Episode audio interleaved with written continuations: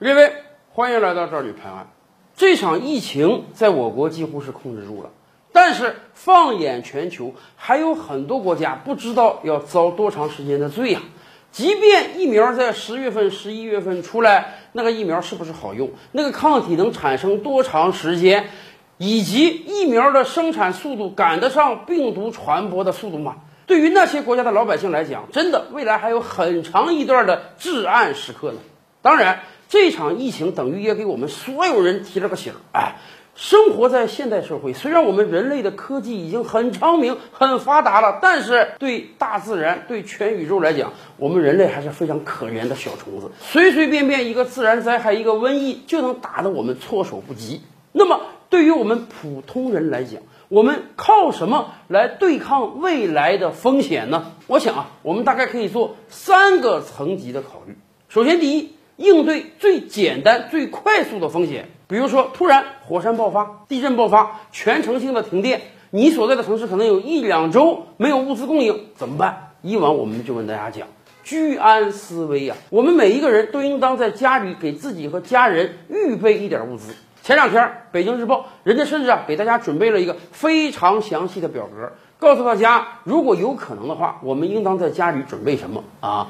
水呀、食物啊、医疗用品啊、紧急照明的手电棒啊。咱们这么讲吧，虽然今天我们的生活是异常便利的，你买什么东西随时随地都买得到，但是要有居安思危的心态，要随时考虑到，如果今天让我在家里生活七天。十四天，我有没有可能没有任何外界的物资供应，我都能安安全全、顺顺利利，甚至快快活活的生活下去？这个是短期风险，也有这个中期风险。比如说，大的灾难过去之后啊，各方面的物资供应相对比较充足了，但是由于灾难或者瘟疫，可能有一两个月、两三个月的时间你是没有收入的。这种情况下怎么办？很简单。这就需要我们在平时给自己留有一定的储蓄。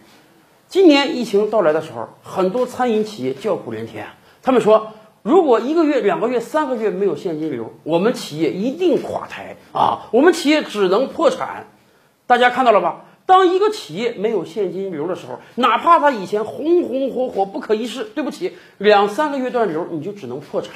对于个人和家庭，又何尝不是这样？很多刚毕业的好朋友们挣的不多，但是想花钱的地方却很多，甚至大家不光当上了月光族，更当上了富翁啊，负债的富啊！因为今天想借钱是那么的容易。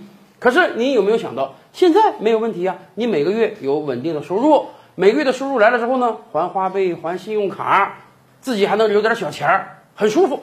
可是，一旦你没有了稳定的收入怎么办？一旦你那个企业人家没有说裁员啊，人家说现在经济形势不好，我让你放两三个月假，这两三个月不给你开支怎么办？所以我们早就建议大家，手中一定要握有现金，至少这个现金能保证你三个月到六个月的生活所需。当然，这个现金啊，并不一定只是说手里拿的现钞啊，你可以是活期储蓄，甚至你也可以是黄金这种硬通货。总之，不管在什么状态下，手里有钱，心里才能不慌。当然，还有长期风险，什么意思呢？这场疫情我们就看到了。很多行业是毁灭性打击，甚至两三年都恢复不过来。比如说跨境的旅游业、航空业，最近我们身边就看到很多旅行社倒闭啊，旅行社很多员工纷纷去找工作。为什么？大家也明白，或许国内旅游还能重启，但是国际旅游，咱这么讲吧，二零二零年呢是不指望了。那么怎么办？如果你是在一个行业经营很久的人，你可能在这个行业混的是风生水起，但是行业性的坍塌。怎么办？马云以前啊分享过一个故事，说有一次他问李嘉诚说：“你看你投资每一项都非常成功，你能讲讲秘诀吗？”哎，李嘉诚怎么说？李嘉诚说：“我无论到何时都要保有一个公司，这个公司是天塌下来我都挣钱的，这样我心里才踏实，我才有精力去拓展别的行业。”哎，做公司是这样，做人又何尝不是这样啊？